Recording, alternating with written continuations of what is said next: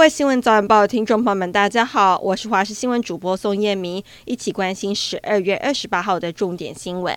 海军军舰在小琉球南方海域找到一件红色的充气式救生衣。根据海军新闻稿表示，这件救生衣是在小琉球的南方海域找到的。初步判定是海虎潜舰团体装备，但并没有发现落海人员。而究竟这件救生衣是谁的，还有待军方进一步查明。军方也表示将持续派遣军机、军舰在周边海域搜救，同时地面部队跟海巡署也同步进行搜救，不放弃任何机会。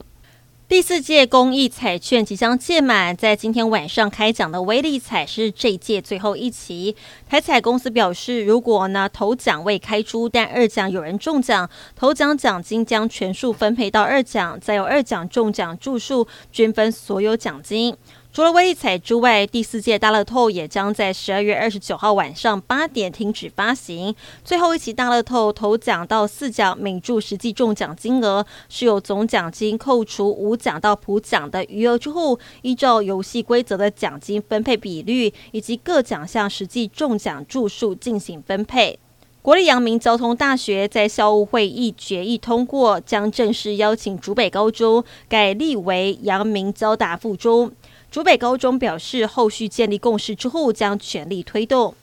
明年一月一号起，财政部实施十一项便民利民措施，因为基本生活费提高，明年报税就可以享受到减税小确幸，大约两百三十五万户可以受益。以寄生上流，我的大叔，扬名海外的南韩影帝李善均在昨天突然离世，灵堂摆满各界人士送来的花圈，而他的遗照采用了生前笑容满面的照片，令人不胜唏嘘。而这段时间以来，警方在证物不足的状况之下强行调查，资料提前外泄等问题再度浮上台面。南韩前法务部长就批评检警系统是合法暴力。生成式人工智慧的使用会不会侵犯智慧财产权呢？美国《纽约时报》开主流媒体第一枪，控告 OpenAI 跟微软公司未经许可使用《纽约时报》数以百万篇的文章来喂养 AI，向读者提供资讯。《纽约时报》强调，OpenAI 跟微软在不付费的状况之下剽窃内容，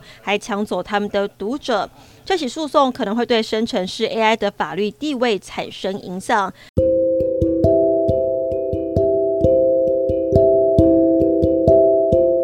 以上新闻内容非常感谢您的收听，我们再会。